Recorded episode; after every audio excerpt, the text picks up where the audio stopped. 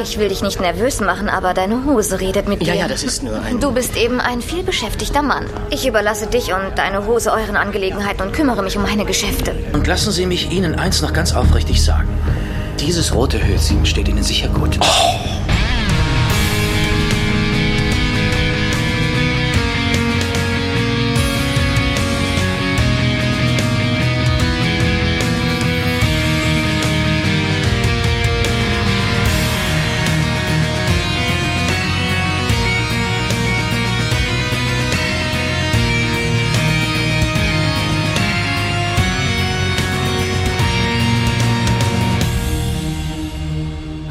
und herzlich willkommen zu einer weiteren Ausgabe von Der Graue Rat, der Deutsche Babylon 5 Podcast. Und wir sind mit dem Rheinland verbunden und sagen Hallo nach Düsseldorf. Hallo Raphael.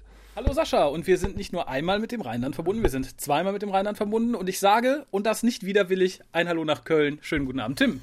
Ja, schönen guten Abend. Ein paar Kilometer weiter, aber nicht weniger gespannt auf den heutigen Abend. Der Tim. Ja, die wunderbare Freundschaft zwischen Düsseldorf und Köln. Ich habe da tatsächlich kein Problem mit. Es gibt durchaus Ecken von Köln, die ich schöner finde als Ecken von Düsseldorf und umgekehrt.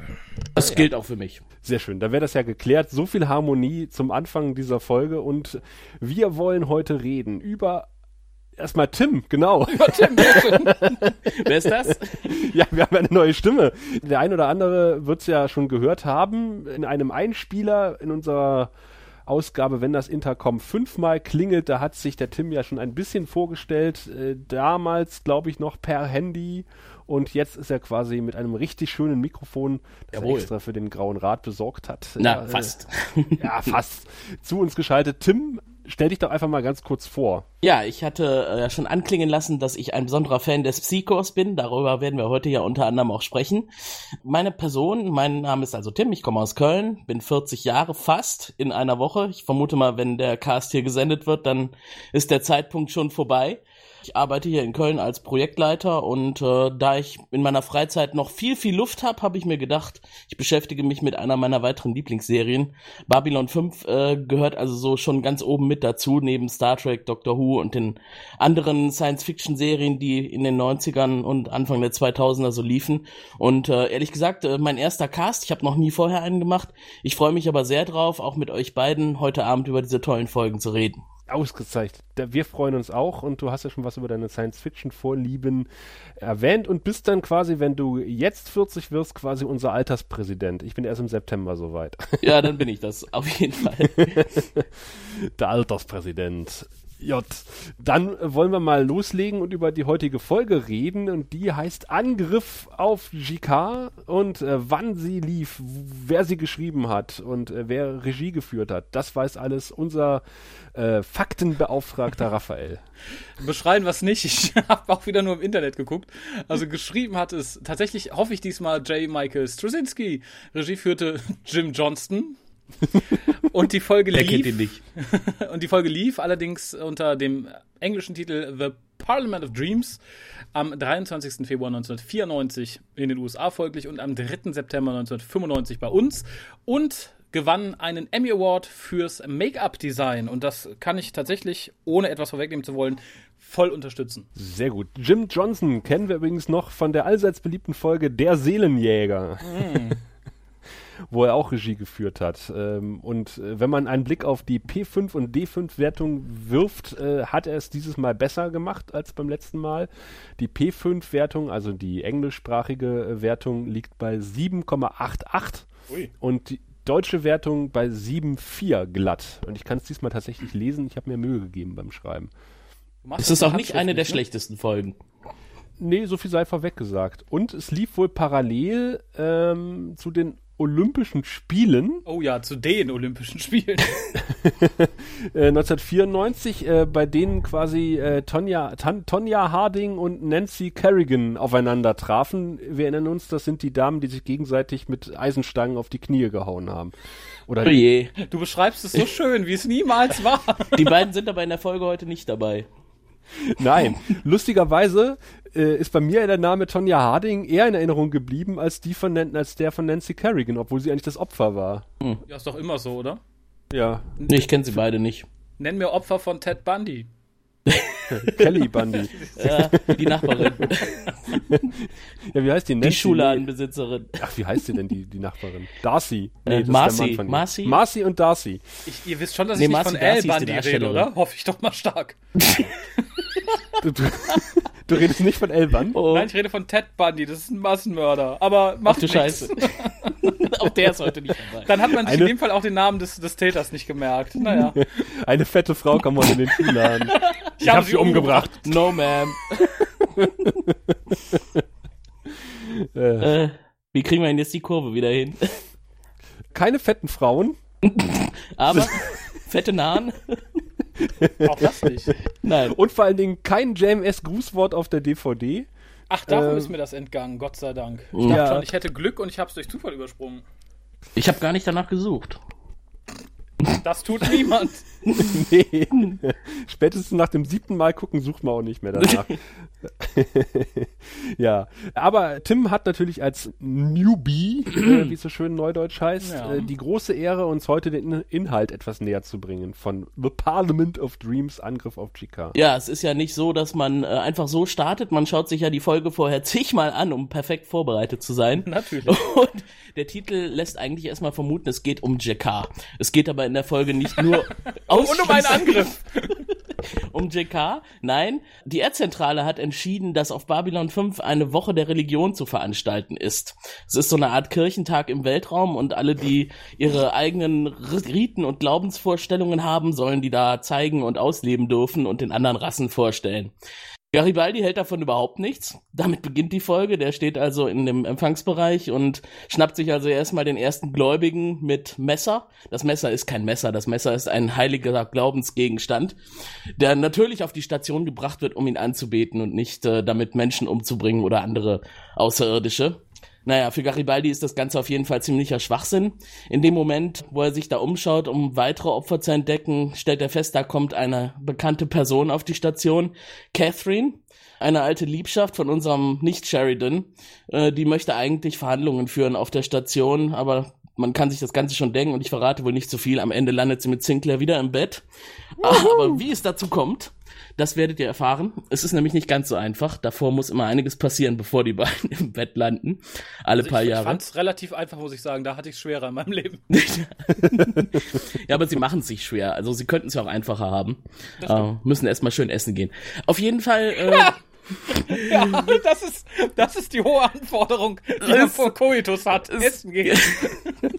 ja, es ist ja nicht damit getan, nur zu essen. Also sie unterhalten sich ja auch und da müssen diverse Rituale ebenfalls durchgeführt werden. Furchtbar, ich wollte eigentlich nur Sex, dann wollte die Alte essen und reden. Und reden. Abartig, was man als Mann so Ja, mein, durchmachen muss. mein Gott, das Leben im Weltraum ist halt so, ne? Und nicht nur da. naja, auf jeden Fall. Es geht in der Folge auch um JK. Der hat nämlich Stress. Er sitzt äh, nichts Böses ahnend in seinem Quartier. Und äh, isst. Und isst. Und da, da kommen wir bestimmt gleich in noch der zu, was Hoffnung er so auf, isst. na, wir wissen, wo es hinführt. Und er singt und dichtet und äh, ist eigentlich ziemlich guter Dinge. Das endet dann relativ schnell, weil ein diplomatischer äh, Kurier eintrifft und dieser Kurier bringt ihm einen Datenkristall. Datenkristalle sind ja immer sehr beliebt in Babylon 5 und äh, so auch bei JK. Denn der unterbricht sein Essen, schaut sich das Video an, das da drauf ist und stellt fest, ihm wird mit dem Tode gedroht. Auch dazu wahrscheinlich gleich noch mehr. Das ist ja auch nicht einfach so. Ein ganz böser alter Feind von ihm hat sein ganzes Vermögen zusammengekratzt, um äh, nach seinem Tod dafür zu sorgen, dass JK halt auch schnell das Zeitliche segnet. Und das soll wohl relativ zügig auch schon passieren. Das sorgt dann dafür, dass JK ziemlich paranoid wird, alle um sich herum verdächtigt, ihn umbringen zu wollen. Und das ist in der Tat recht äh, amüsant, was da so passiert. Ja, Londo Molari, wie wir ihn kennen, der lässt sich nicht bange machen. Der feiert unterdessen ein ausgelassenes Fest. Zu Ehren seiner Hausgötter übrigens. Je mehr, desto besser. Und dem wohnet auch die Stationsführung bei, sowie befreundete Botschafter. Dylan und natürlich auch Garibaldi und äh, ja, die einzige, die Spaß hat, die wirklich Spaß hat mit Molari, ist Ivanova. Kann man schon mal vorab verraten. Gibt ja auch genug Alkohol, ne? Ja, richtig. Also am Ende landet er volltrunken auf der Theke, Molari. Und ich denke, da ist er dann auch eine Weile geblieben. Ja, äh, parallel äh, ein ganz wichtiger äh, Punkt. Der neue Attaché von Dylan trifft auf der Station ein, Lenier vom dritten Tempel des Chodomo. Der spielt für die Leute, die Babylon 5 schon kennen, in der ganzen Serie noch eine wichtige Rolle. Hier wird er das erste Mal vorgestellt und ist relativ schüchtern und zurückhaltend. Äh, das muss ihm dann Dylan erstmal austreiben. Am Ende stellt sich heraus, der Attentäter, der JK töten will, ist der Kurier, der ihm die Nachricht überbracht hat. JK wird entführt, gefoltert und soll eigentlich langsam und qualvoll getötet werden. JK kann dann mit Hilfe von Natot, seiner neuen diplomatischen Unterstützerin, den Attentäter überwältigen äh, und ihn von der Station so verweisen, dass er wohl nie wieder einen Fuß in die Mördergilde setzen kann, äh, denn er hat ihm Geld überwiesen und äh, ist alles äh, sehr äh, rituell bei den Nahen. Auf jeden Fall ist Jakar dann aus dem Schneider. Ja, das Fest der Religion endet mit der Präsentation der Erde. Sinclair fährt dafür ein Heer an Glaubensanhängern auf. Sämtliche Religionen, die er finden konnte, hat er auf die Station gekarrt. Christen, Moslems, Buddhisten, Juden, Hindu, alles. Und das kommt auch ganz gut an und ich denke auch Garibaldi ist dann am Ende wieder versöhnt. Lange Rede, kurzer Sinn. Es geht nicht nur um Jakar schön zusammengefasst. Ist, ist euch aufgefallen, dass immer wenn Jim Johnson Regie führt, jemand entführt wird, um ihn langsam und qualvoll zu töten? Oh ja, stimmt. ja. Wir haben wieder eine Folterszene. Wer möchte Regie führen? Jim. Und irgendwie genau. fliegt ständig jemand durch die Kulissen und reißt irgendwas mit sich oben. Auch heute wieder. Stimmt. Oh ja, in der Tat. Ja. Ich würde sagen, wir fangen am Anfang an und sind ähm, im Sicherheitsbereich, im Empfangsbereich mit dem Drasi und Garibaldi und dem Messer. Mhm. Und äh, wo du sagst, ich, äh, er hat ein Messer mit auf die Station gebracht, um ihm zu huldigen und er will ja damit keinen umbringen. Das erinnert mich dann wieder an, ein, äh, an alte Trekdiener-Zeiten in Köln übrigens. In ähm, Köln? Wo die Klingonen ankamen und hatten alle ihre Messer mit dabei. Oh und äh, mhm die Leute von, von der Sportkneipe, wo dieses direkt in der Stadt fand, haben dann irgendwann gesagt, darum gebeten, dass wir doch, also nicht wir, weil wir hatten sowas ja nicht, dass doch die Leute bitte ihre Messer nicht mitbringen sollten, weil das würde sie etwas verstören. Und äh, das fanden dann wieder die Klingonen etwas verstörend, dass sie um sowas gebeten wurden. Die sollen mal froh sein, dass sie keine Butlets mitgebracht haben. Das wäre wohl etwas auffälliger gewesen. Ja, ich glaube, ich glaub, Butlets waren auch mit dabei. Aber Ach, hm. Naja, egal. Auf jeden Fall haben mir die Sicherheitshinweistafeln im Eingangsbereich von Babylon 5 sehr gut gefallen. Ja? Also so, so kleine Details, äh, die das Leben auf der Station lebenswert machen. Zum Beispiel? Im Internet ist alles rezitiert, was drauf ah. Stand, aber es gab so Sicherheits. Wir werden es im Beitrag verlinken. Was ich viel interessanter fand, war, dass vor diesen Tafeln ein äh, Typ gestanden hat, der aussah wie Eddie Murphy. Der hatte auch so eine nette äh, bunte Kutte an und einen total verrückten Hut und äh, um ihn herum andere Figuren, ebenfalls mit lustigen Hüten. Das zieht sich auch so ein bisschen durch diese Folge. Was, was euch so auffällt, ja. Ich, ich, ich, war ja hin und weg, muss ich sagen, von Garibaldis geschminkten Augen in dieser Szene. Ich habe auf nichts anderes geachtet. Er sieht aus, als hätte er irgendwie einen, weiß ich nicht, dicken Strich Kajal unter beiden Augen. Ja, ist mir aufgefallen, dass der anders extra aussah. Extra mehrfach angesehen, dachte so, mein Gott was ist da denn passiert? Entweder hat die Make-up-Frau da gepennt oder man hat ihn sich selber schminken lassen. Aber es war wirklich, ich konnte dieser Szene auf nichts anderes achten. Ich weiß, ich, du hättest mir auch sagen können, ein Wookie hat das Messer mit auf Station gebracht. Ich hätte nicht sagen können, wer das Messer mitgebracht hat. Ich habe diesem Mann nur auf die Augen gestarrt. Ja, aber für die Folge gab es doch einen Preis für die Maske. Dann. ja, aber ich, ich, dachte ja eigentlich für Jakars Oberkörper, nicht für Garibaldis Augen. Nein, den gab es für äh, Garibaldis Lidstrich. Ja. Echt, worauf ihr, das ist mir gar nicht aufgefallen. Mir ist aufgefallen, dass er irgendwie strahlender aussah, aber ich dachte, das liegt daran, dass die Serie gerade erst begonnen hat. Am Ende sieht er doch schon ziemlich mitgenommen aus. Nach fünf Garibaldi Staffeln. brings a sexy back to Babylon 5. Also das war, das war, glaube ich, die Intention dieser Szene. Vermutlich. Er kann es aber nicht ausleben, er hat nur mit Vielleicht Kollegen zu tun. Bereitet er sich gerade auch auf eine religiöse Zeremonie vor. Na, natürlich. Messer hat er behalten. Ja, ja, wo, wobei mir ja. eins etwas komisch vorkam, aber es, es, es, passt zu Garibaldi. Ich fand es unglaublich unbürokratisch, wie er diesen Dolch beschlagnahmt. Also so läuft das bei uns am Zoll nicht. Das ist eher wie in der da Schule. Da muss man ne? ausfüllen und Ausweis. Da kommt nicht einer und sagt so, nö, also den Stift können Sie hier nicht mit reinnehmen. Dankeschön, Wiedersehen. Ja. Mehr passiert da nämlich nicht. Das hat eher was von, äh, von Türsteher an der, an der Disse. Ja, genau. Gib mal das Messer ab, hier kannst du ja danach Genau, nee, gib mal, was, du hast Drogen dabei? Ja, die werden jetzt konfisziert. Dankeschön. Aber es ist ja eigentlich nur eine relativ kurze Szene, ne, im Empfangsbereich. Und es geht relativ schnell dann in Jacars Quartier. Om, nom, nom. Nee, aber, aber erst hat er noch ein, äh, ein Exposé mit seinem Gehülfen, sozusagen. Hat er? Dem kleinen äh, Gehülfen, ne? mit seinem kleinen Gehülfen, wo, wo er quasi noch sagt, äh, warum jetzt der Drasi mit seinem Messer da stand und dass jetzt die ganzen Kulturen heute diesen Karneval machen wollen, den berühmten Karneval der Kulturen auf Babylon 5. Kirchentag. Wie ihn das ankotzt. Und wie ihn das ankotzt. Ich fand, das war, äh, naja, hätte, hätte auch dezenter äh, funktionieren können. Das, war so eine Szene aus dem Pilotfilm, ne? Ja, ja, genau. Hm. Aber Garibaldi ist auch nicht wirklich dezent, oder? Das nicht, aber er hat immer die besseren Dialoge normalerweise. Ja, das stimmt. Diesmal hat er das bessere Make-up, ist doch Untertausch. Und am Ende die bessere Stichwaffe.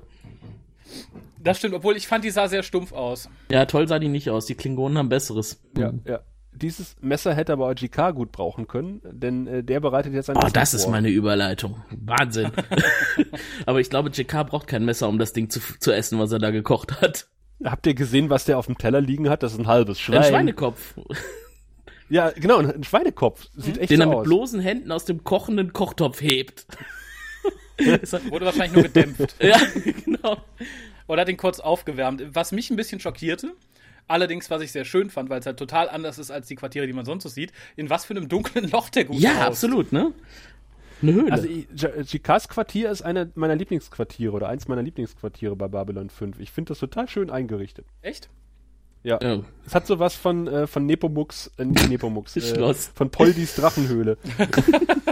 Ja, das stimmt allerdings. Allerdings finde ich sehr nett, dass er tatsächlich wohnt wie ein kleiner Single mit seiner Pantry-Küche zusammen äh, mit seinem Bett direkt in einem Raum. Hm.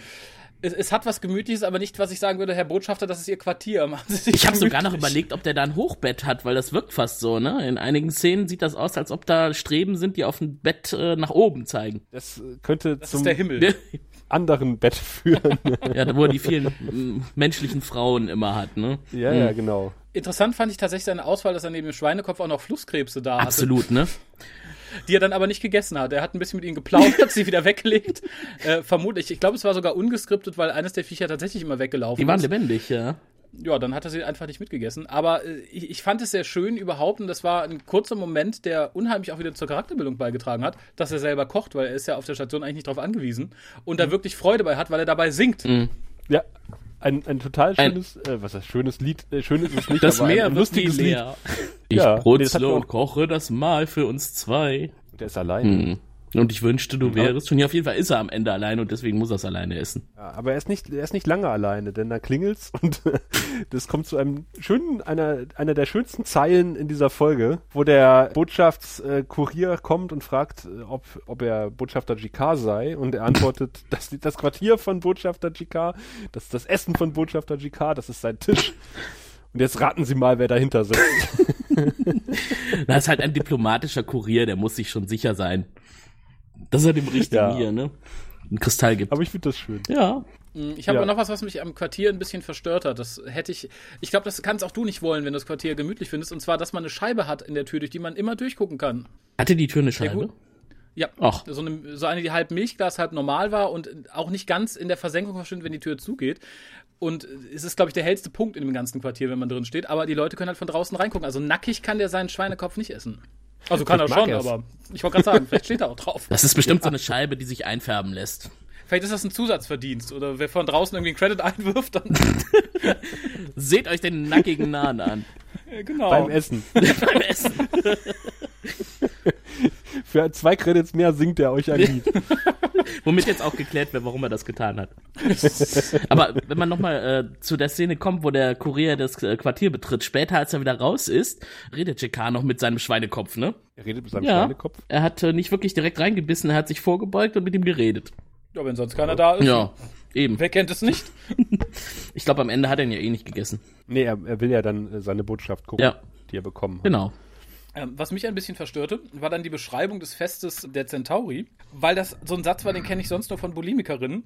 Und zwar, dass das Fest aus Eating, Purging, Eating, Purging besteht. Und bevor es dann gezeigt wurde, stellte ich mir das Ganze ein bisschen ekelig vor. Aber vermutlich war es hinter den Kulissen auch so. Wir haben ja nur die schönen Szenen gesehen.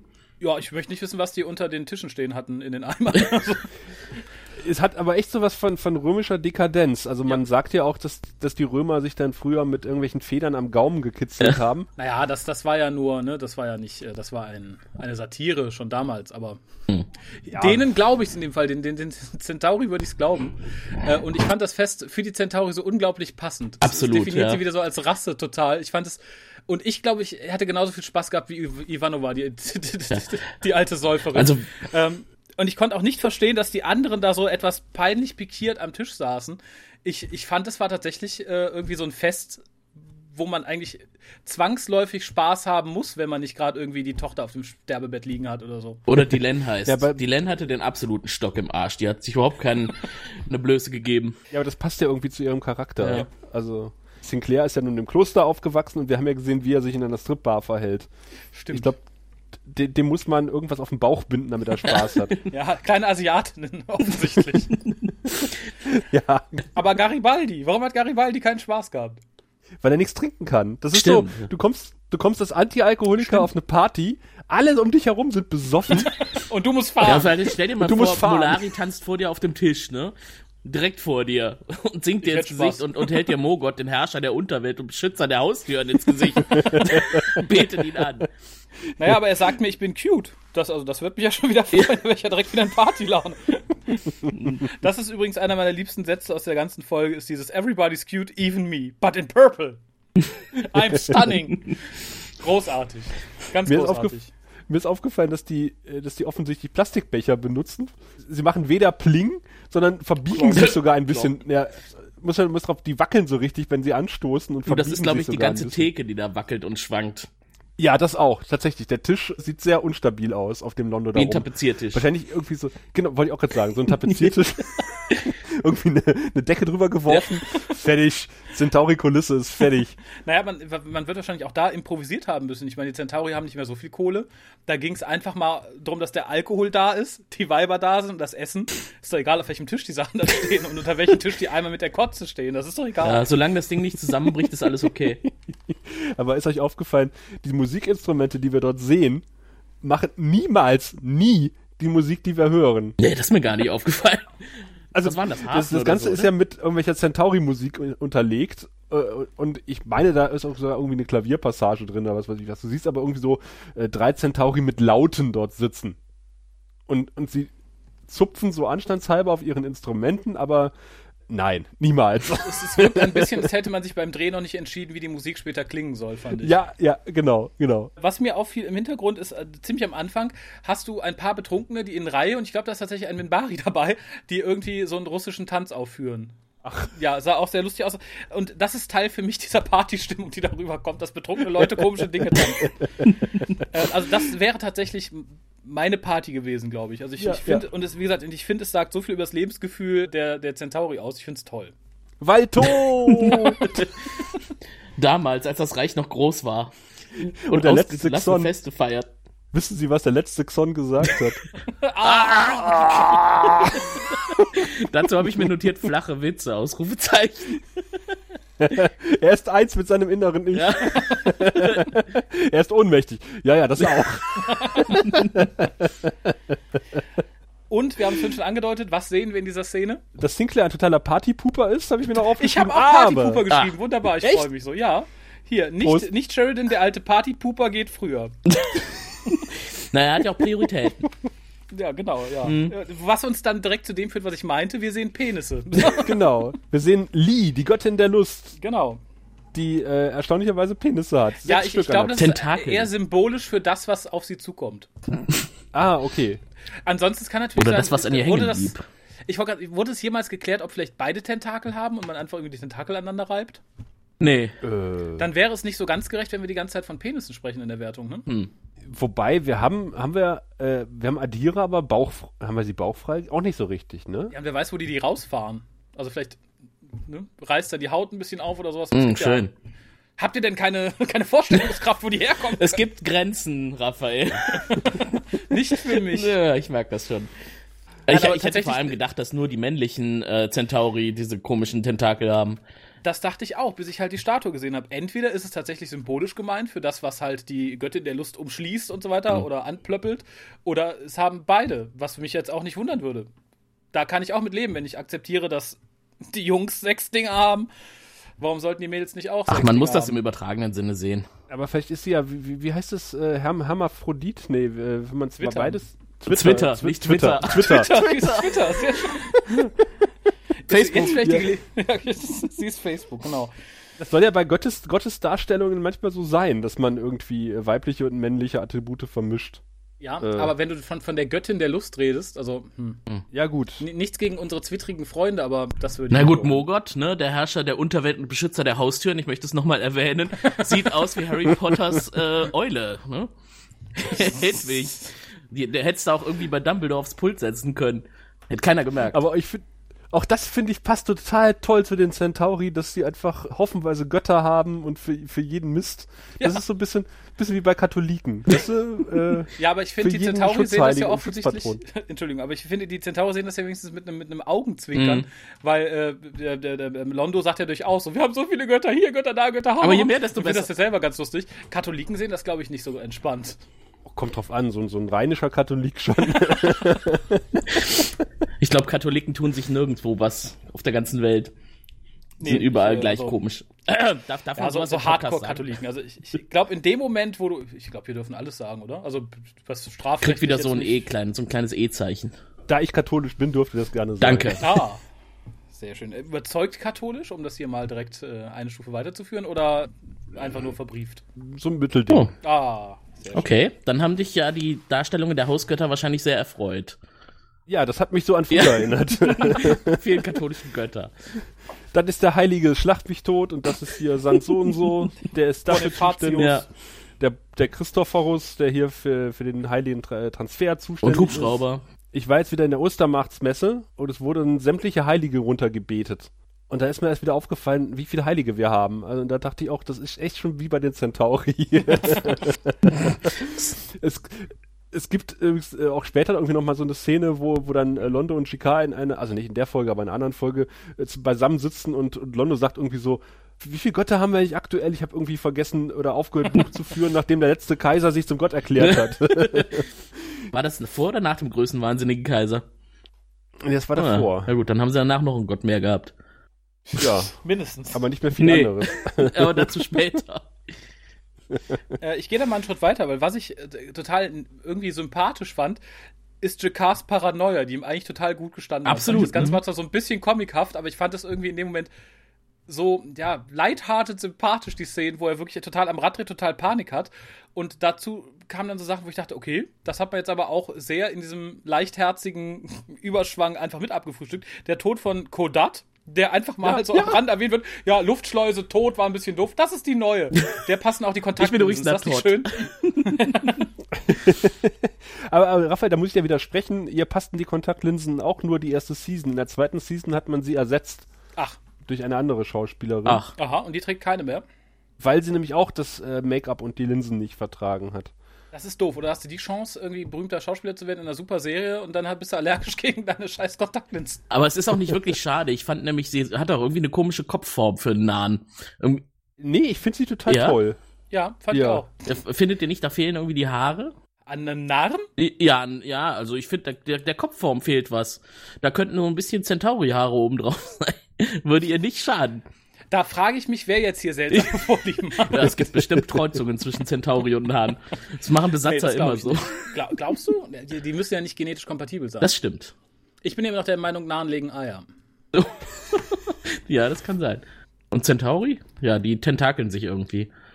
Ja, das Hm. muss, also irgendwo, also ich glaube, die sind Säugetiere, oder? Ich habe den letzten irgendwas von, von, von jungen Narren gehört, aber es war auch nicht sicher, ob das. Ja, aber junge Narren können ja auch aus dem Ei gekommen Ja, sein. eben, können ja auch, können ja auch so, so, so Larvenwesen sein oder so. Kaulquappennarren. Kaulquappennarren. Ach, ist ja süß. Aber nee, das kommt nicht hin, sonst hätte Jakar keine Und die Centauri haben sich die. Kaulquappen früher dann so in so äh, Goldfischgläsern gehalten. und Kaulquappennahen. Deswegen nehmen die die auch nicht wirklich ernst. Wir sehen übrigens äh, das erste Mal, weil Raphael mal drauf rumgeritten hat, dass jemand seinen Kommunikator abnimmt. Ja, Ja, das hat mich sehr gefreut. aber es hat nicht wirklich Ja. geholfen. Und die Hand drunter ist nicht dreckig, Raphael. Das äh, widerlegt eine Theorie, die du mal geäußert hast. Ja, aber ich glaube, das klappt. Ich, dann möchte ich immer noch wissen, wie die Dinger befestigt werden. Also offensichtlich kann man sie abnehmen, ohne ein größeres Stück Haut mit abzureißen. Ja, aber entweder müsste er ein Implantat haben, was magnetisch ist, oder, weiß ich nicht, Kleber. Nanostruktur, das ist irgendwie auf den Träger abgestimmt, oder? Dass das dann automatisch sich mit der Haut. Äh, Das ist eine sehr sci- sci-fiige Erklärung, die finde ich gut. ist das passend? Ja, es, es gab, es gab, glaube ich, irgendwann mal, äh, es wird eine Folge geben, äh, in der irgendwie gesagt wird, dass die Dinge auch nur äh, bei bestimmten Benutzern funktionieren. Mhm. Dass das tatsächlich irgendwie abgestimmt ist auf Aha. die Haut. Keine Ahnung. Aber ich glaube, es gibt wieder eine andere Folge, wo wir genau das Gegenteil sehen. Wie in jeder guten gespannt. Serie. Was JMS dazu schreibt. Auf jeden Fall lässt sich das Ding nicht ausschalten, ne? Er will's ja eigentlich nicht mehr hören, nimmt's ab, steckt's in die Tasche und es funktioniert trotzdem weiter. Und er leuchtet. Leuchtet. Das fand ich gut. Ja, er leuchtet sogar. Was aber zu dem tollen Spruch führt, deine Hose redet mit dir. Ich glaube einfach, er hat nicht den richtigen Knopf gefunden in der Schnelligkeit. Also Ich glaube, du wirst die Dinge abstellen können. Wenn nicht, wäre es doof, wenn du auf geheimer Mission bist oder so und dann labert dir irgendwie die Obst. Ja, aber hat er sich das, das Ding deswegen nicht irgendwann später auch nochmal woanders hingeschoben? Stell dir vor, er, er, er, er hätte es auf Vibration geschaltet und in die Hose gesteckt. Wie peinlich wäre das geworden? Auf jeden Fall Ja, haben die Dinger er schon viele Stellen gesehen, wo sie nicht hingehören. ja, das stimmt. Und wäre es auf Vibration geschaltet, hätte sich vielleicht das Essen und das Gerede gespart später. Das Gerede, ja. Aber vor allem, also äh, wir kriegen die offizielle Bestätigung, dass er sich von seiner Ex getrennt hat. Carolyn? Ja, und seine neue heißt Caroline. oh. Also er, er hat off- offensichtlich ein Beuteschema, Was Namen angeht. was den Namen betrifft. Oder ein schlechtes Ansonsten- Aber das war jetzt schon Catherine, ne? die, die auf die. Station kam, war Catherine. Ja, Catherine? Caroline war die alte und Catherine ist die, die, die alle drei Jahre wiederkommt. Und mit Caroline wollte er nicht Ach mehr zusammen sein, weil die wollte ein Geschäft mit ihm eröffnen und da hat er keinen Bock drauf. Ach ja, genau. So, Ja, so hat es Namen. auch gewirkt, als sie sich das erste Mal gesehen haben vor der Kamera. Na, wollen wir ein Geschäft eröffnen? Nein, ich Nee, gehe jetzt. Bock. Tschüss. Ich möchte Pommes verkaufen auf Omega Und fa- 739. Machst du mit? Nee, dann bin ich weg. Ich gehe eine Station leiten. Äh, Da, fühle ich mich auch wieder so ein bisschen an den Pilotfilm erinnert. Äh, nicht nur, weil seine unsympathische Ex erwähnt wurde, sondern seine neue, zukünftige und alte sagt, naja, hätte ich gewusst, dass du hier Kommandant bist, dann wäre ich nicht vorbeigekommen. Das hat mich so furchtbar an Lüther erinnert, die erstmal fragen musste, Warum heißt es Babylon 5? warum heißt es eigentlich Babylon 5? Also, wir haben schon gesehen, dass Babylon 5 einige mediale Öffentlichkeit hat. Und dass das irgendwie auch in der Erdallianz heiß diskutiert wird. Das kann mir keiner erzählen, auch nicht JMS, so sehr er sich verbiegt in seinen Kommentaren, was er noch nicht gemacht hat, Das war ihm auch zu ich- doof, wahrscheinlich. was ich anprangere, dass, dass, dass sie nicht weiß, dass er dort das Kommando hat. Also, das ist sowas von. Ach, das war bescheuert. alles nur Flirterei. Sie hat ja auch gesagt, grad hier, sagen, ich sie- muss sie dir nicht sagen, es. wo ich wohne, ne? Das weißt du doch, bestimmt. Schon, du Alter. Das war Kalkül. Die, Ja. die Gute war jückisch und dachte, sie geht mir ihren Ex-Freund besuchen. Ach, ich wusste ja gar nicht, dass. Ach so, dann. So, ach so, dann. Ja, ach, ich wusste ja gar nicht, dass du hier bist. Na, so ein Zufall. Wink, wink. Ja, wink, wink. Ne, ich habe hab mir zufällig gehört, dass du keinen Pommesladen aufmachen wolltest und jetzt wieder Solo Hm. bist. Und du weißt ja, Ja. wie das Huch. läuft. Erst reden wir über deine Mutter und dann über meinen Bruder und dann landen wir im Bett. Genau. Und ich habe mir noch aufgeschrieben, was sagt Raphael zu ihren Klamotten? Die sind mir gar nicht so aufgefallen, muss ich sagen. Also müssen sie relativ unauf. Eng Was mir anliegend. auffiel zum Thema Klamotten, als sie essen gehen, sind mir seine Klamotten wieder als sehr 90erhaft aufgefallen. Auf sie Ja, habe ich er gar nicht geachtet. Er hatte so ein ganz furchtbares auberginefarbenes äh, Sakko an. Ja. Äh, nee, nicht, Aubergine, aber halt irgendwie Ja, so sowas. eine, so eine Orange-Aubergine, also so. Undefinierbaren 90er Jahre Sakko, in der Tat. So haarscharf an Fleischfarben vorbeigeschraubt, fand ich. Aber wo Tim eben diese komischen Cappies erwähnt hat, die sieht man tatsächlich sehr oft auf Babylon Ja. 5. Es äh, ist irgendwie momentan irgendwie so offensichtlich so Afrika-Retro Das angesagt. stimmt, ja. Bunt und ausladend und äh, röhrenförmig. Schärpen dazu in Samt oder Seidenoptik. Ballonseide wahrscheinlich. Das sieht man sehr oft auf der Station, Mhm. finde ich. Aber es gibt eine Ähm. Szene, da ist er wirklich sehr elegant gekleidet. Das ist, äh, ich weiß gar nicht, ich glaube, später besucht sie ihn ja in seinem Quartier, da trägt er einen blauen Kimono und hört Hörspiele. Hat er nicht seine äh, bequeme Kampfuniform an? Nee. Ein Kimono. Aber sie hat ein Handtuch auf dem Kopf. Das kann ja auch nie schaden. nee, das ist, eine, das ist noch eine Szene weiter. Ich habe irgendwie diese, diese ganzen furchtbaren Dialogszenen zwischen Sinclair und äh, seiner zukünftigen, äh, die verschmelzen bei mir Zu zu, einem einzigen Ich habe auch davon nicht ein Bla, einziges genau. Wort aufgeschrieben. Ich auch nicht. Ich habe mir als nächstes aufgeschrieben, dass ich die Tradition mit der Blume eigentlich ganz schön finde. Ja. Dass man dann als armes Opfer noch seinen Kram regeln kann. Ist super. Ich ziemlich fair, muss ich sagen. Aber ich Also, glaube, das haben die sich nicht für Babylon 5 ausgedacht. Das ist äh, mit der Blume und dem Tod und so, das äh, Blume, Pferdekopf, Äh, bla, bla, Pferdekopf. egal, was du da Ich, hinlegst. ich wollte gerade sagen, ich glaube, auf der Station ist einfach total schwer, einen Pferdekopf Ja. aufzutreiben. Und die Wir Tentamakur, konnten die die, leider nicht umbringen, wir haben kein Pferd die, gefunden. die fressen wahrscheinlich Zumal- die Pferdeköpfe lieber. Zumal, genau, zumal GK ja gerade sich ein, halbes Schwein äh, gegrillt hat. Genau. was ich dann ganz schön fand, in eben dieser Szene, als gesagt wird, guck, du hast noch keine Blume bekommen, dann, was mich etwas nervös machte, ich weiß nicht, ob ich es dem Schnitt oder der Regie ankreide, ist, das haben wir zwei, dreimal in der ganzen Folge, dass wir halt sehr abrupt, sehr schnell und ich finde sehr billig geschnitten haben. Hier ist halt dieses, du hast noch keine Blume bekommen. Schnitt. Wir sehen den schlafenden JK. Im Übrigen, im Hintergrund läuft irgendein Wiegen- oder Ja. Schlaflied so als Thema. Das fand ich total niedlich. Und da sehen wir übrigens auch den Grund, den ich verorte für, die- für, den, für die Auszeichnung fürs Make-up. Und das Ja. ist das, der, das Ja. Oberkörper-Make-up. Ich fand es total toll. Das sieht man Hab ich auch relativ selten. Ja. Gerade in Ja, Serien. das steht bei mir auch ganz groß hier. Ja, sexy, genau. Ganz Ich, Körper. ich fand es einfach, ich, ich hätte damit nicht gerechnet in so einer Serie, dass man wirklich sowas zeigt und es sah wirklich realistisch aus und toll Ja. aus und ich hätte ihnen dafür tatsächlich den, den, den Emmy gegeben. Aber den Schnitt, der macht mich halt total nervös, weil es halt wirklich abgehackt und uninspiriert wirkte. Du hast noch keine Blume bekommen. Nein, das stimmt. So. Oh, Blume die ist Blume, da. Schnitt und wieder nächstes. Das ist so wie äh, Monkey Island in, in 30 Sekunden. Genau. Oh, ein Paddel. Oh, ein paddelloses Boot. Was soll ich tun? Aber das ist übrigens auch die Szene in dem Quartier, ne? Weil du eben sagtest, in der Tür ist so ein Glasfenster, wo man durchgucken kann. J- JK Genau. hat in seinem Quartier ein Fenster, da müsst ihr mal drauf achten, das ist mit Kunstschnee besprüht. Ja. Hinter der Ja, Küche, ne? so halb, halb mit Kunstschnee besprüht, wie hier zu Weihnachten. Ich glaube, das sollten die Sterne sein, oder? Ja? Also, Dann habe ich eine es, wirkt ein bisschen HD-Version wie der gesehen. Es, es wirkt ein bisschen wie der hilflose Versuch, da einen Sternenhimmel Das, hinzuzaubern. äh, okay. Sehr kompakte Sterne. Schwarzes, schwarzes Tuch mit Löchern war aus. Was machen wir denn jetzt? Kunstschnee. hier, Kunstschnee. Ich glaube nicht, dass Jakada irgendwie wild Weihnachten gefeiert Wer hat. weiß, oder? ich trau's ihm zu. Das Schwein Das war war das vorher noch lebendig. Fest der Nahen, was wir die ganze Folge nicht sehen. Oder es war Laich. So. Seine Kinder, Dem Gedanken seine Kinder ans Fenster allein. geklebt. Bah. Eigentlich hatte ich mir mehr Niveau Das erhofft. tut, mir- tut mir leid. Echt? Ich glaube, Niveau kriegen wir vielleicht äh, in zwei, drei Wochen mal. Aber vor allem, wenn du von Niveau redest, ne, es äh, geht ja dann weiter in der nächsten Szene oder eine Szene weiter, auf jeden Fall, als JK äh, Schutz sucht, dass er sich an eine Gottesanbeterin wendet. Ne? Mal wieder. Da bist du schon, bist du schon Ja, ein ich habe weiter. in der Tat eine Szene übersprungen, aber es passte gerade so schön zu JK. Ich fand nämlich noch sehr schön, dass Natos irgendwie erwähnt, dass seine Vorliebe für, für Erdfrauen äh, hinlänglich bekannt sind. Mhm. Und wir erfahren, dass er bereits zwei Attentate überlebt hat. Richtig. Ja. Und wir erfahren auch, dass er Mitglied im Kari ist. Und dass er offenbar auch ein ziemlich hohes Mhm. Tier ist. Daheim, auf der Heimatwelt, was ihn jetzt schon den zweiten macht, neben Dylan, der eigentlich überrepräsentiert äh, repräsentiert ist als Botschafter.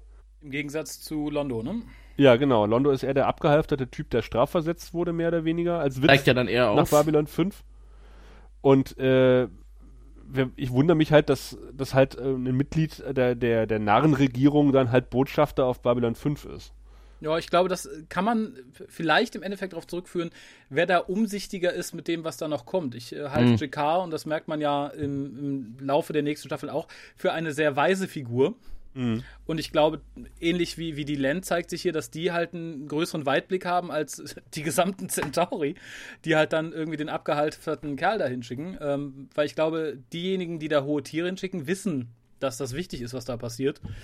Im Gegensatz zu anderen, die da vielleicht sagen, naja, machen wir mal. Ich, ich, Den brauchen wir eh nicht mehr, schicken wir ich mal würde hin. aber fast sogar die Vermutung äußern, dass JK nicht unbedingt ganz freiwillig da ist. Also ich meine, es geht ihm zwar ganz gut auf der Station, aber er hat ja eigentlich nicht wirklich einen Grund da zu sein, ne? Er könnte ja eigentlich. Die Die Erdfrauen. Erdfrauen. Wo, wobei es da ja auch nur eine eigentlich gab in der ganzen Serie, oder? Also sonst hat er, glaube ich, nie eine andere mal vor der Kamera Er gezeigt. ist wahrscheinlich. Aber du erinnerst dich an den Schlü- Schlüppi, der noch Ja, kommt. Oder? da kommt, kommt noch was. Also er scheint ja öfter mal, entweder trägt er die selber, Was- was, ja äh, Garibaldi vermutet. Was aber auch Oder- unterstützt wird durch, durch ein kleines Fakt, aber das, da komme ich dann gleich zu. Denn, Okay, denn bevor wir zum, zum Schlüppi kommen, kommt jemand anders, nämlich Linier kommt auf die Station, oder Linier. Und ich, ich finde es sehr befremdlich. Ich habe ihn ja lange nicht gesehen, weil ich Babylon 5 ja jetzt erst wieder gucke. Und ich habe aber viele Bilder von Bill Mummy gesehen, wie er heute Ja. aussieht. Und es ist, es, ist, ein Kulturschock, wenn man sieht, wie der gute Herr heute aussieht. Der hat, glaube ich, vor kurzem, haben wir, glaube ich, auch gesagt, irgendwie ein Album auf den Markt gebracht. ist es krass. Also ich, ich, ich war im ersten Moment ein bisschen erschrocken, wie jung, natürlich durch die Maske, wie glatt der Gute da noch aussieht und wie unterwürfig er wirkt. Und ich habe mich leider, ich möchte es jetzt hier vielleicht tatsächlich mal nicht spoilen, mit etwas Schrecken daran erinnert, wie es mit seiner Figur noch weitergeht. Und war da fast ein bisschen unwillig, ihn auf der Station zu haben. Ja, er war am Anfang in der Tat sehr glatt, ne? Also sehr unerfahren und sehr jung. JMS hat dazu gesagt, dass die Rolle ja auch so angelegt war, dass er also wirklich der der Fremde, äh, der, der der Junge in der Fremde so ein bisschen ist, ne? Und äh, dann Dylan, weiß nicht, er hat sich ja, na gut, wollen wir mal nicht zu viel spoilern, auf jeden Fall, äh, Dylan eher so als Mutterfigur, ne? Also Bill Mumi äh, hat dazu sich auch zu dem, was Raphael gesagt hat, in diversen Interviews geäußert, die wir vielleicht mal verlinken können zu seinem Casting und auch zu der weiteren Entwicklung seiner Rolle, die er sich auch nicht so gewünscht hat, wie, wie sie dann gekommen ist. Und er hat gesagt, er hat mhm. äh, das selber angelegt, so als Klosterschüler, der frisch aus dem Kloster kommt und das erste Mal halt irgendwie durch Brooklyn läuft. Und für ihn ist halt alles sensationell und aufregend und das zieht sich so durch die erste Staffel, hat er gesagt. In der zweiten ist er dann schon ein bisschen gesetzter, aber in der ersten ist er noch halt derjenige, der alles total faszinierend findet und total naiv noch durch die Gegend rennt und er hat damals gesagt, dass er im Urlaub irgendwie angerufen wurde, ob er dann dieses Casting machen sollte und er erst hinterher erfahren hat, dass das eine wiederkehrende Rolle ist. Und dem hat JMS allerdings ja. wieder widersprochen und hat gesagt, nee, er stand von Anfang an klar äh, fest, dass das eine wiederkehrende Rolle ist. Und Bill Mumi sagt, nee, also mein Agent hat mir gesagt, das war irgendwie nur so und so. Und er hat auch was total Lustiges erzählt. Er hat dann Herrn Copeland, glaube ich, angerufen, und äh, hat gesagt, ja, ich, hör, ich, ich soll ja da einen Außerirdischen spielen, wie lange brauche ich denn da in der Maske? Und dann hat er gesagt, äh, naja, ungefähr eine Stunde. und dann hat er gesagt, okay, dann mache ich das, weil irgendwie sein, sein, sein zweiter Sohn ist gerade eben erst geboren worden damals und äh, er hat das Geld eigentlich nicht nötig gehabt, hat er gesagt, aber er hat äh, gerne wieder Schauspielern wollen und hat dann die Rolle angenommen und hat dann irgendwie mitgekriegt, wie eine Frau als Narren verkleidet werden sollte und einen tierischen Aufstand in der Maske gemacht hat und irgendwie schreiend mehr oder weniger davon, äh, irgendwie die Produzenten haben versucht, sie zu beruhigen und sie ist aber schreiend davon und hat alles hingeschmissen und hat gesagt, das mache ich nicht und bla bla bla bla. Und dann saß er wohl viereinhalb Stunden in der Maske und hat gedacht, ich möchte es eigentlich nicht, aber ich möchte jetzt auch nicht so einen Aufstand. Hat er das machen. alles irgendwo niedergeschrieben? Das ist ja extrem detailliert. Das hat er alles mal in einem Interview okay. erzählt. Äh, das fand ich sehr spannend. Und äh, sie, sie haben die Prozedur dann schließlich irgendwie auf zwei Stunden runtergebrochen. Wobei am Ende äh, das Ergebnis wirklich gut ist. Also er wirkt ja extrem überzeugend in seiner Maske, finde ich. Ja, und das ja. sagt auch JMS, dass ihm die Maske ziemlich gut gepasst hat und dass er äh, die Rolle da drin auch noch besser ausspielen konnte als ohne Maske. Er hat wohl gesagt, er konnte kaum was hören, weil irgendwie Keine du hast Ohren. unter also die Ohren sind ja künstlich bei den mhm. Minbari und die richtigen Ohren sind irgendwie unter 4 cm Schaumstoff. Knochenkranz. genau, der Knochenkranz. Naja, auf jeden Fall äh, ist es für ihn, wenn er gerade aus dem Kloster kommt und auf Babylon 5 Dylan unterstellt wird, die ja eine Satei ist, äh, Mitglied des Grauen Rates, eine ziemlich große Ehre, also ein sehr großer Quantensprung im ähm, Aufstieg in der Gesellschaft der Minbari. Ja, und ja, äh, was ja. ich mich da ja gefragt habe, sie äh, sagt ihm oder sie fährt ihn an, als äh, er sie das erste Mal Satai Dilen nennt, dass er sie nie also die das zweite Mal das Satei, also er, nennt sie ja. mehrfach das Satei und irgendwann sagt sie, ich nie möchte wieder. das nicht so nennen. Äh, dass Nie das so wieder. geheim ist, dass sie das Mitglied des Grauen Rates ist, ne? Weil es ist ja bekannt auf Minbari, wer Mitglied des Grauen Rates ist. Ja, also wird das in irgendwelchen ja. Dokumenten ja wohl auch mal die Menschen oder so erreichen. Es sei denn, es ist auch geheim, dass sie da Mitglied ist, aber das. Äh, zumal Sinclair in einer der vorigen Folgen ja einfach mal nach Satai gegoogelt hat. und Stimmt. Ja, aber er hat dann, dann gelassen, ne? gleich die Treffer gekriegt hat. Äh, Satai ist ein Mitglied des Grauen Rates. Wollen Sie weitersuchen? Wollen Sie eine Liste der Mitglieder des Grauen Rates? Ach nee, lassen Sie mal. ich vertraue ihr. Ja, oder vielleicht dachte es wäre irgendwie einfach irgendwie, weiß ich nicht, wie so ein Sparklub. Ah, oh, der graue so, ja. ja. Mhm. Naja, ich bin ja auch, ich bin ist ja, ja wie, wie, mit unserem Podcast. Soll sie mal sein. der graue Rat. Ja, genau.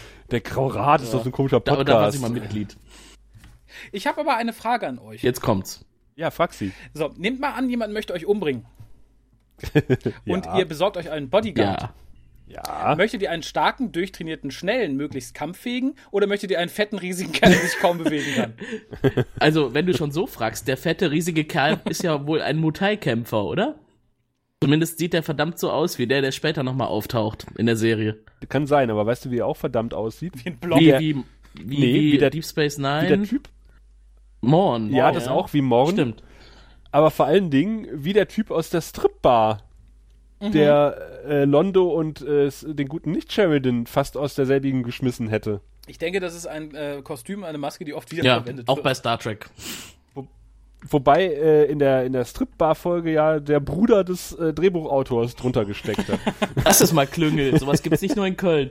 ja, das Ja. ist fast wie in Köln. Wir machen's mit Müllverbrennungsanlagen. Ja, apropos Müllverbrennung, wir sind jetzt im Fresh Air Restaurant, da haben wir ja schon drüber gesprochen und ich habe mir auch aufgeschrieben, dass Sinclairs Jackett sehr 90er Jahre äh, mäßig aussieht. Ja, sehr. Das sehr habe ich unterstrichen. Ja.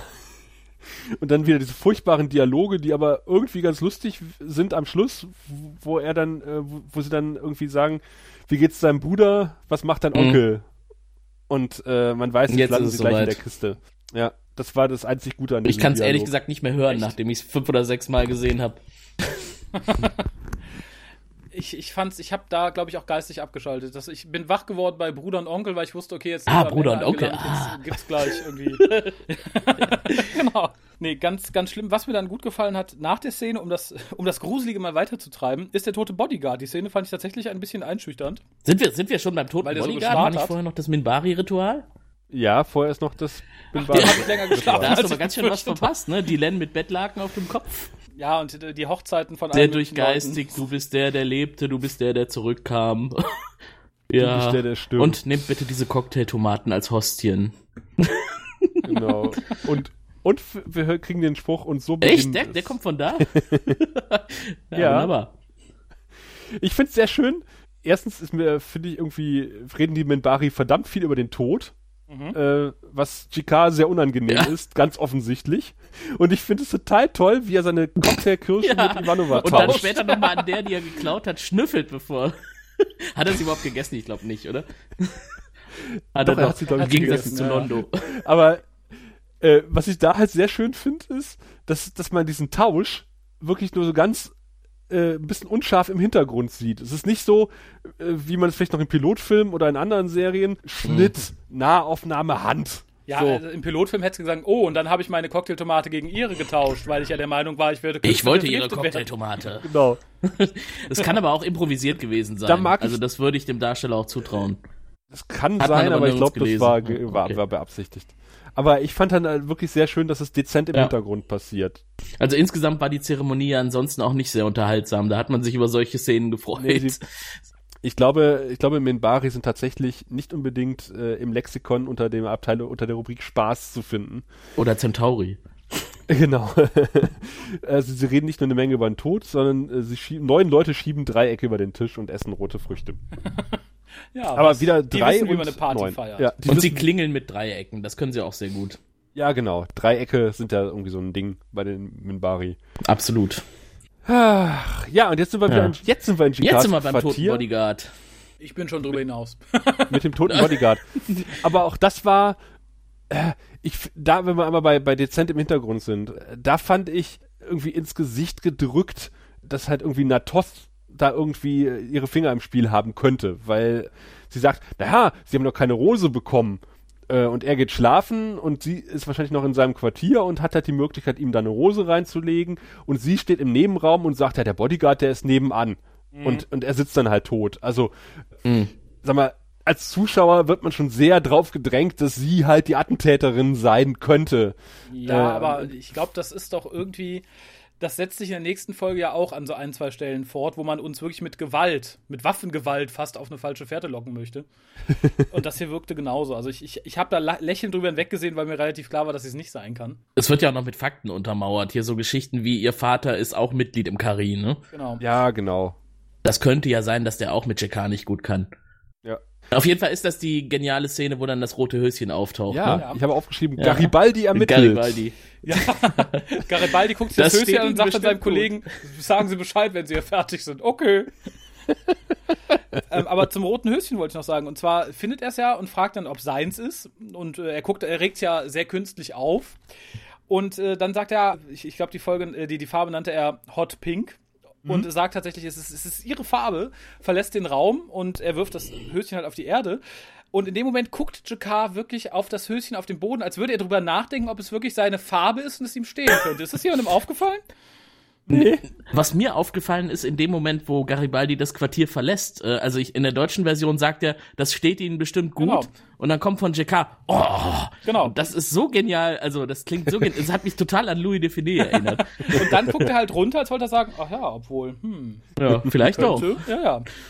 Na gut, ich, ich glaube, einem Nahen würde das nicht passen. Ich weiß nicht, wer, wer so schönes Make-up trägt wie Garibaldi, muss doch Ahnung von Mode haben, oder? Das war nur Neid. Das war vermutlich Garibaldis und da hat, hat sie ihm untergejubelt. Ja.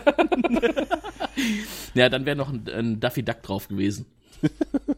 Ach ja. Auf jeden oh Fall Gott, ja. geht es dann mit, mit der wohl langweiligsten Figur weiter, Catherine mal wieder. Äh, nee, Sinclair. Sinclair auch noch. Sinclair und Catherine. Okay, beide. Also sie ist schon, sie ist schon deutlich sympathischer als seine Ex, das kann man nicht anders sagen. Also sie entwickelt sich auch noch. Dazu gehört nicht viel. Ja, ja. Aber was mich an der nächsten Szene dann aufgerüttelt hat, irgendwie der an sich vielleicht ganz nette Spruch, der ja so fies rüberkam, don't touch me unless you mean it. Und dann setzt die Pornomusik ein.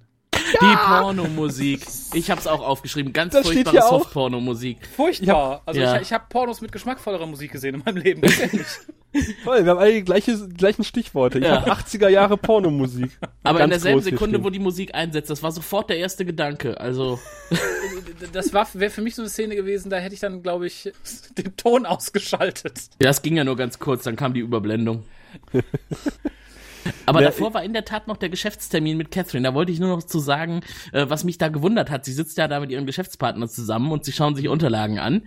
Und ähm, die schauen sich bedruckte Folien an, also bedruckte Plastikfolien. Und die liegen auf einem Leuchttisch. Und das ist ja bei Babylon 5 gerne immer mal wieder, ne? Dass die statt Papier so äh, Plastikfolien verwenden. Bedruckte Plastikfolien. Warum eigentlich? Was ist der Vorteil? Es ist günstiger cool als. Papier. Es, es ist günstiger als Papier. Vielleicht gibt's auch keine Bäume mehr. Ja, du müsstest ja auf, auf Babylon 5 Bäume wachsen lassen, daraus Papier machen und dann ist Plastik einfach Ja, Erdöl ist billiger. besser verfügbar auf Vielleicht Babylon auch 5. abwaschbar oder so. Ja. Weil, weil äh, äh, seine Kathleen, Kath, Catherine sagt ja auch, äh, Lebensmittel sind teuer auf der Station. 500 Krediteinheiten für ein Korb Baguette und Wein. Genau. Fand ich aber eine schöne Information Ja, Echt? das fand Am- ich auch am- ganz interessant. am Rande. Ja. Wir, wir erfahren, glaube ich, auch in der nächsten Folge, wie teuer so ein Quartier pro Woche ist. Aber mir fehlt da die Relation. Ich weiß Genauso nicht, was teuer. verdient. Kost Ach so. Also, ne, Der, vielleicht. der, der, der Obstkorb kostet so viel wie eine Woche Wohnen auf Babylon 5. ja, und wer sagt Und sie hat gerade viel Kohle gekriegt, insofern muss sie nicht drauf achten, ne? Weil das war das zweite, was ich mir aufgeschrieben hat, hab. Sie hat von den beiden Geschäftspartnern freiwillig eine fette Prämie ausgezahlt bekommen. Und die haben äh, das quasi von sich aus angeboten. Ja. das ist sowas von Und unrealistisch. Und, und sie handelt vor allem nicht. Das heißt, die werden vermutlich sehr viel niedriger angesetzt haben, als das, was sie wirklich verdient hätte. ja. Ich fand sie da ein bisschen kurzsichtig für eine, für eine, für, für, für eine, äh, wie heißt das? Nicht alleinstehende, für eine.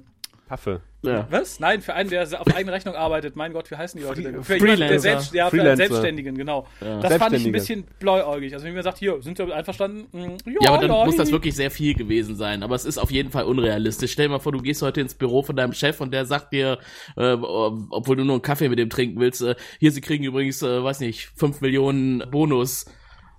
Steht, Naja. ihm, steht ihnen zu. Wenn ich weiß, danach wenn- gefragt. wenn ich weiß, du erkundigst dich vielleicht in ein paar Monaten und äh, würdest dann den, den zehnfachen Bonus haben können wollen, würde ich auch vorher zu dir kommen und sagen, komm mal hier, riesiger Bonus für dich. Ja, aber das stößt ja ins gleiche Horn wie Tim, dass sie äh, nicht einfach mal nachgefragt hat, äh, weil wenn jemand freiwillig auf einen zukommt, einem Geld gibt, dann ja, ich sag, ist meistens noch dumm. mehr drin. Ja. Das ist, Ja. äh, finde ich für jemanden, der auf eigene Rechnung arbeitet, sehr, sehr, sehr, sehr, sehr kurzsichtig. Aber sie ist halt bescheiden. ja, das kann sein. Und solange es für den Korb mit Baguette reicht. Spenden Sie den Rest. genau. Ich brauche das gar nicht. Ah, Ah, ich, ja. hör- ich hätte eine schöne Überleitung zu meinem nächsten Punkt. Habt ihr noch was zu Pornomusik oder dem Geschäftsessen? Äh, also jetzt Nein. äh, höchstens das in dem äh, Quartier von Sinclair. Das war das äh, die Szene mit dem blauen Kimono, von der ich eben sprach. Ja, bitte. Und da hörte er doch tatsächlich ein Hörbuch, als sie hört reinkam. Podcast, das hab ich mir auch aufgeschrieben. Genau. Und das, das hatte mich nämlich interessiert, weil sie sprach, äh, oder sie hat zu ihm gesagt, äh, äh, bist du immer noch scharf auf Tennyson, ne? Hast du früher schon während der Studienzeit gern, gern gelesen. Und das ist ja anscheinend ein, ein, vielleicht wisst ihr es jetzt besser als ich, aber es gibt, ist ein, ein Philosoph oder Mhm. ein Schriftsteller, äh, der Ulysses geschrieben hat. Genau. Bist du ein edler König, der gerecht die Gesetze verkündet für eine barbarische Rasse, die nur schläft, sich ernährt und sonst nicht kennt? Ja, das hat er wohl geschrieben. Vielleicht mal wert zu lesen. Bestimmt. Ja, wer, wer drauf steht. Ja? Aber Wir können ja mal den, den Amazon-Link hier drunter posten. Genau, zu Ulysses. Das ist Ja, kauft euch Gibt's, Ulysses. gibt's bestimmt von Reklam. Das gelbe Büchlein. Ach, muss alles Vielleicht auch die gebraucht mit Notizen. Also wir können dich ganz furchtbar ärgern, indem wir einfach mal wild Referenzen in den Raum ballern, oder? Wir könnten, wir könnten natürlich anbieten, dass, wenn ihr das äh, über unseren Affiliate-Link, den Raphael noch einrichten muss, Oh Gott, bestellt, ja, oh Gott, ja. dann, dann würden wir euch das sogar signieren. Und wir verlinken auch das MP3 der Softporno-Musik.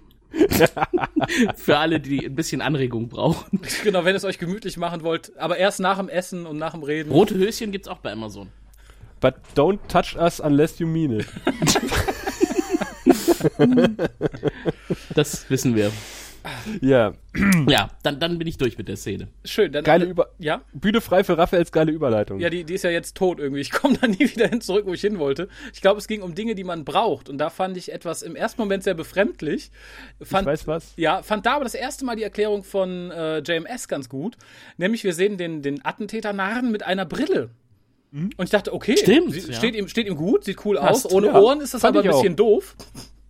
Weil die hält halt unter Umständen sehr schlecht. Also wenn der Kopf nicht so breit wäre, dann wäre das Essig mit der Brille. Und ich dachte im ersten Moment, warum? Die müssen doch irgendwas Passenderes für, für ihre nahen Köpfe haben, wo keine Ohrenhalter Die dran Brille sind hat so. auch so, einen- so einen genetischen Hafteffekt. Genau, und das Schöne ist aber, die Erklärung dazu finde ich toll. Und zwar, dass die, dass die Nahen, die Nahen, die Nahen, Ja. ähm, kein Verständnis für körperliche Schwäche haben und so weiter und so fort und darum auch keine, keine Reparaturen dafür herstellen. Und darum müssen die gucken, dass die alles, was sie so brauchen, von anderen Rassen kriegen. Und die Erklärung finde ich toll für dieses Bild von einem Nahen mit einer alten menschlichen Brille. Ich, ich, ja, ich kann, begeistert. aber die haben doch so breite Köpfe, das kann keine menschliche Brille sein. Ach doch, wenn, wenn die so, so. Meine Ja, Bügel doch, kann man auch ganz weit auseinanderdrücken. Ich glaube, die hätten auch keine Chance, wenn sie schmale Köpfe hätten ohne Ohren, dann würde die nämlich einfach runterfallen. also, Also ich, ich denke ja mal, dass die vielleicht von demselben Hersteller ist, der auch die Kommunikatoren herstellt. so schön mit, mit patentiertem Klebeeffekt an Haut. Wo, so, so, so schön die Brille auch wirklich aussieht, aber ich glaube, man hat sie auch nur gewählt, um ihn halt so ein bisschen Dr. Mengele-like zu machen. Weißt du, der wissenschaftlich vorgehende KZ-Wächter, der seinen Hund und seine Frau liebt und nebenbei seine Gefangenen foltert. ja, aber da, da finde ich auch für mich einer der großen Kritikpunkte, weil der ist doch von der großen, großen Attentätergilde, die alle so super toll und effizient sind. Den ganzen Schmuh hätte er sich sparen können. Der hätte JK einfach in seinem, seinem Quartier erschießen, foltern können, ohne den ganzen Driss drumherum. Dann hätte er seine Arbeit erledigt. Wir Er wollte ihn eine- foltern. Darum ging's doch. Es sollte doch möglichst schmerzhaft sein, sonst wäre es ja nicht so teuer gewesen für den anderen Typen, der abgekratzt ist. Ja, der ist aber nur mal tot, ne? wie man feststellen, wie lange der noch gelitten hat. Also das, das, Ja, das ist die Attentater-Ehre. Attentater-Ehre. Aber in der, in der Gilde, da in der Mördergilde, gibt's bestimmt auch Prozesse, die das prüfen können. der hat nur 20 Minuten gelitten. Ja, das ist genau. nicht genug. Lassen Sie sich unterschreiben, wann er gestorben ist. die. Attentater-Gilde, jetzt ISO 9000 zertifiziert. TÜV Süd. Leid auf die Minute genau bestimmen. Wir rechnen Minuten genau ab. Bei uns kriegen Sie, was Sie bezahlen. genau. Ach ja. An wen hat euch übrigens sein, sein Schmerzkragen erinnert? An wen oder was? Ja, an, an, Ein Saw. Dankeschön. Ich habe aufgeschrieben, Dok Dr. Narrenmengele meets Saw. Und jetzt wäre das für, für, den, für den Alex was gewesen. Äh, wir haben nämlich wieder die Blitzeffekte. Stimmt. die waren übrigens gut, habe ich mir notiert. Gute CGI für die Zeit damals. Was aber auch wirklich nur wirkt, wenn man die Serie komplett gesehen hat. GK weigert sich zu schreien. Ja, Ja. habe ich mir auch notiert. Ich werde nicht schreien, das tut JK nie. Hat er zwar schon ein paar Mal gemacht innerhalb der, also, also nackig neben einer Rose aufgewacht ist, hat er geschrien, Ja, aber, aber in Das war kein Schreien, das war. Quieken. quieken, genau. Und er sagt, whatever the pay, whatever the price. Er will, er will halt doppelt so viel zahlen. Aber whatever, whatever the pain, whatever the price, wird in der Declaration of Principles Ach, sich wieder, wieder, wiederfinden. Na, die ist ja noch ganz lange nicht. Ja, Hm. aber das finde ich toll, dass das halt offensichtlich so seine Art ist, sich auszudrücken, was und, und, und so früh schon etabliert wird, sozusagen. Ach, das muss man später, wenn wir über die Folge dann sprechen, vielleicht nochmal nachhalten. Ich notiere mir das mal. Das, Ich glaube, das kommt irgendwann in Staffel 5, oder? oder 4? ich glaube Staffel 5. Ja. Mhm. Ja, auf jeden Fall äh, gibt es da durchaus Bilder, die immer wieder auftauchen. Also jetzt einmal das Schreien natürlich und dann die Geschichte mit dem, dass jemand gefoltert wird. Das ist ja in Babylon 5 immer wieder der Fall. Hm. Auf jeden Fall schafft er es. Und dann habe ich mir aber auf, da kommt ja Nat Natov und äh, gibt sich als Mitattentäterin aus und ich habe für einen Moment befürchtet, dass der Attentäter tatsächlich drauf reinfällt und ihr das glaubt. Ja, ich war sehr dankbar, dass er dann genau das einwendet. Das hat für mich die Qualität dieser Szene enorm hochgehoben. Ja. Oh ja. Äh, hochgehoben wurde er ja später auch, ne? Von Jakar über den Kopf hinweg. Das habe ich mir notiert. Jakar muss unglaublich stark sein. Der hebt den hoch über seinen Kopf und wirft ihn in die Kulisse. Wie eine Ameise. Wie eine Ameise. Ich, ich fand dann den, den Dialog äh, zwischen GK und Natov so ein bisschen was Erklärung für Dummies. Also so wer, wer es jetzt nicht gemerkt hat, wir erklären euch das jetzt alles nochmal, was jetzt passiert ist im, im Verlauf der Folge. Ja. Aber, aber auf eine sehr lustige Art und Weise, die irgendwie typisch für B5 ist. Ja, das stimmt. Zusammenfassend, äh, einfach damit das Thema nochmal aufgegriffen wird. Ja. Ja.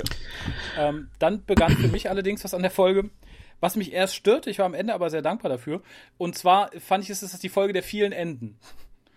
Weil es, es fängt dann mit dem wirklich sehr, sehr schönen äh, Dialog oder Trialog zwischen äh, Natot, Jakar und dem Attentäter an, wo ihm halt erklärt wird, warum er ja, einfach mal Fersengeld geben soll. Und warum Jakar außer Gefahr ist. Also, warum Jakar außer Gefahr ist, fand ich ein bisschen schwer zu schlucken, muss ich sagen. Das fand ich mit gutem Willen nachvollziehbar, aber Hm. wirklich nur mit gutem Willen.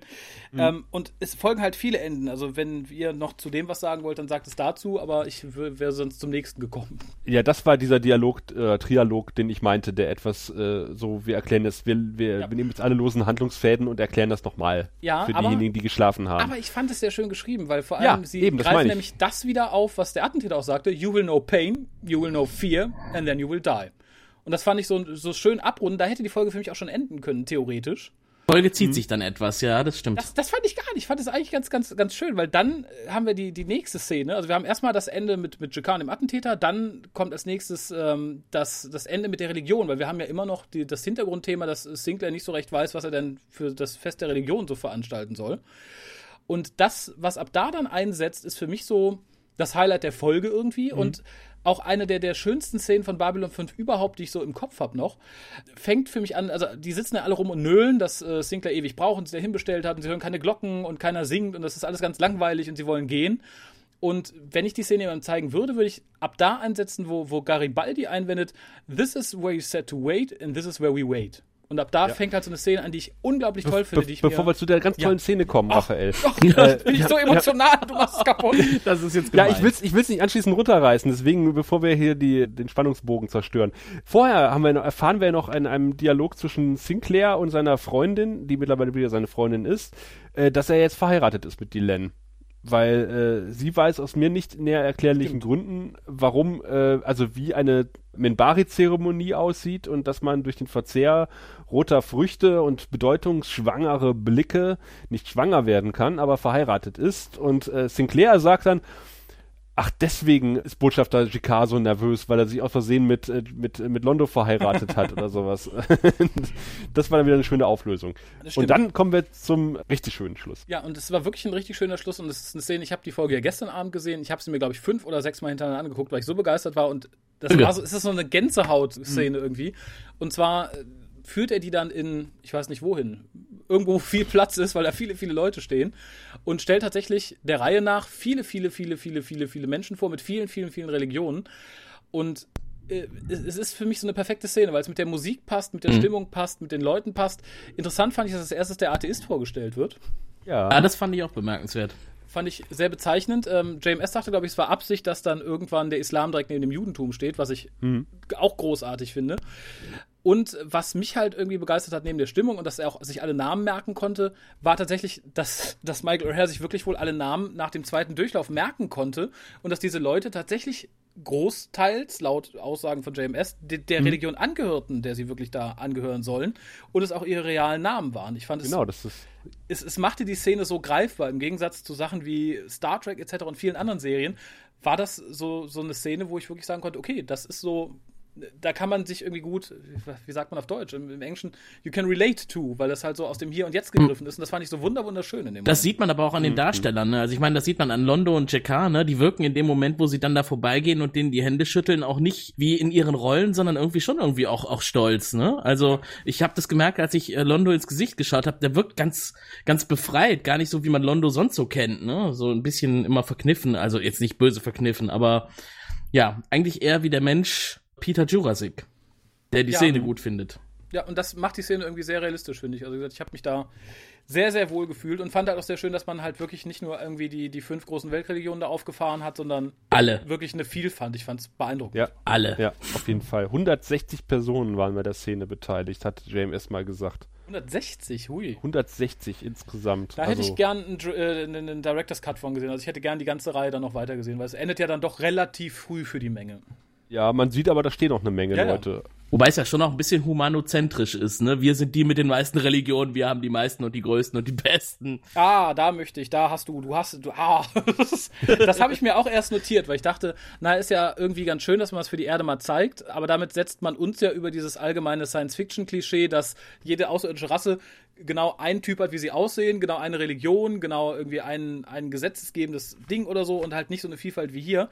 JMS, Aber Raphael, Ja. da hat doch bestimmt JMS was zugesagt. Natürlich, und das fand ich auch ganz gut. Er sagte halt, und ich fand, es hatte einen Anflug von Patzigkeit, so wie es sich las. Nur weil er einmal eine Sache zeigt, heißt es ja nicht, dass es da auch nichts anderes gibt, was genauso ist. Und da muss ich ihm irgendwie recht geben, aber in dem Moment wirkt es tatsächlich so, als wollte man nicht sagen, guckt, wir sind die Menschen, wir haben ganz viel. Die doofen Narren haben nur eins, die doofen Centauri haben nur eins, wir sind, ne, wir sind nicht so monokulturell wie alle anderen. Die Nahen haben ihre Religion überhaupt nicht gezeigt. Wollte ich auch gerade einwerfen. Stimmt. Mhm. Aber auch andere nicht, ne? Ich meine, Kosch haben wir in der Folge auch vermisst. ich hätte gerne mal was über dessen Religion erfahren. So, jetzt nehmen wir alle mal die Atemmasken ab. Ja. So, und dann beten wir. Ja, äh, vielleicht hatte Kosch sich auch einfach irgendwo in die Reihe gestellt, weiß man ja nicht, ne? Wer weiß. Ja, aber dass Kosch äh, groß mit irgendwelchen Körpern unterwegs ist, das kommt ja auch erst später. Stimmt, aber wahrscheinlich hatte Kosch auch keinen Bock auf den, auf den Mist.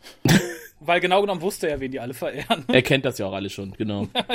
ja, nee, so endet dann also diese Folge und wirklich äh, nochmal perfekt inszeniert von JMS am Ende. Da kann ich nur zustimmen. Wirklich so eine der Gänsehaut-Szenen Ja. in Babylon 5, in der gesamten Serie. Ja. Ja, fand ich auch. Und es hat für mich auch dann irgendwie, obwohl mir die Folge insgesamt sehr gut gefallen hat, dem Ganzen irgendwie nochmal so gegen Ende auf jeden Fall irgendwie einen Schub gegeben, dass die, glaube ich, dann auch bei der Wertung etwas besser wegkommt, als sie ohne die Szene weggekommen wäre. Bevor wir zur Wertung kommen, noch kurz was eingeworfen, weil wir die furchtbaren Dialoge zwischen Catherine und Sinclair angesprochen haben. Äh, JMS hat geschrieben, dass er während den Dialogszenen rausgehen musste. Was? Weil er so gerührt war, bitte nicht. Aber ich, wenn ich es so richtig verstanden habe, nicht weil er so peinlich berührt war, sondern weil der gute Michael O'Hare und die gute äh, Julia Nixon Soul ein Wochenende lang mit dem Regisseur diesen Dia diese Dialoge geübt haben Oh Gott. und, und sie am Ende so eine tolle Chemie hatten, äh, dass er es nicht ertragen konnte, damit im Raum zu sein. Das arme Personal, wirklich, der sich das anhören musste. Ew. War das nicht auch die Aussage von ihm, dass er sagte, er schreibt immer am besten das, man schreibt am besten das, was man kennt? Das weiß ich nicht mehr. Okay. also Ja, aber sie wenn- kannten's ja dann hat anscheinend er nicht. komische Beziehungen geführt. Sie mussten es ja erstmal eintrainieren.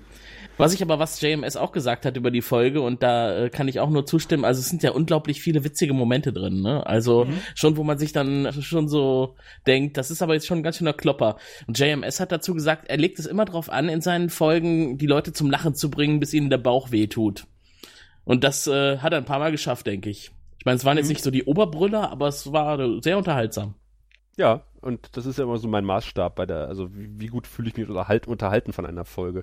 Was auch äh, die seltsame Wertung für die Killer-Nazis erklären könnte. Weil ich mich trotz Seltsame allem, Wertung, wie nett man sowas ausdrücken kann. trotz allem noch recht gut unterhalten gefühlt habe. Äh, Julia Nixon Soul, die ich gerade angesprochen habe, die Sinclairs neue Freundin spielt, hat auch bei TNG und Deep Space Nine in einer Folge mitgespielt und war für die Goldene Himbeere nominiert für ihre Darstellung in Rambo 2. Die ist nicht wirklich schmeichelhaft, diese goldene Himbeere. Richtig. Aber ich glaube, ich weiß nicht, ob sie sie bekommen hat. Sie war auf jeden Fall nominiert als schlechteste Darstellerin in Rambo. Dann hoffen wir doch mal, dass sie sie nicht bekommen hat. Nein. Julia Caitlin Brown, die Natoth spielt, hat auch in einer Folge jeweils Deep Space Nine und TNG mitgespielt. Ui. Ist äh, nichts, was einen bleibenden Eindruck bei mir hinterlassen hätte, aber immerhin. Muss man wissen. Gibt es auch. Zwei, zwei kleine Abstecher in äh, das Trekdom sozusagen. Da kommen wir ja noch zu einem weiteren, ne? Da, Also Ja. umgekehrt praktisch. Im beim nächsten Mal. So sieht's aus. Aber, habt ihr noch was zu sagen zur Folge oder wollen wir gleich zur Wertung schreiten? wir müssen sie unbedingt jetzt bewerten. Ich wäre wertungsbereit. Ich auch. Sehr gut. Dann äh, würde Ich ich, habe meine Penisse gezückt. Centauri. äh, deine Hose redet mit dir, Raphael. so, mit diesen Vibes gehen wir jetzt in die Wertung hinein. Äh, Tim, fang doch mal an. Also nee, warte mal, Moment. Erst muss uns ja noch äh, wir erklären, wie wir bewerten. Sehen Sie, wir Centauri haben sechs.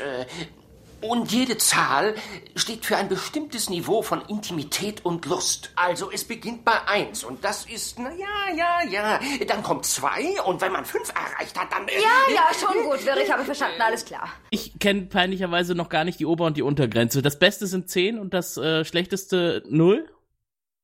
Äh, hast du hast du dem guten Wir nicht zugehört?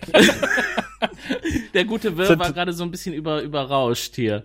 Z Centauri haben sechs. 6. Penisse. Okay. Das heißt, du kannst entweder alle äh, nehmen oder gar keinen. Dann gebe ich der Folge, weil ich weiß, dass es noch andere tolle Folgen gibt, äh, viereinhalb Penisse. Aha, so mal kurz, äh, genau. Aus der Ähm, Hüfte sozusagen. Aus der Hüfte geschossen. Hüfte. Dann, dann, dann äh, springe ich doch mal in diese frei werdende Bresche und würde mich dem fast anschließen. Es ist natürlich so ein bisschen Normalware, trotzdem unterhaltsam halt dargeboten, mit einigen Anspielungen, die teilweise subtil, teilweise auch wieder mit der Plexiglasstange von Dr. Keil, aber doch vorwiegend subtil. Die Romanze hat's dann so ein bisschen runtergezogen. Das Ganze, also die Szenen mit äh, Sinclair und seiner Ische, ach, die, die waren doch nur unter äh, viel Leiden oder Alkohol zu ertragen. Ich würde auch, ja, vier bis viereinhalb von sechs geben. Ach toll, dann sind wir ja fast, fast alle, wir sind eigentlich alle. Ich, ich gebe nämlich auch die 4,5, um es vorwegzunehmen.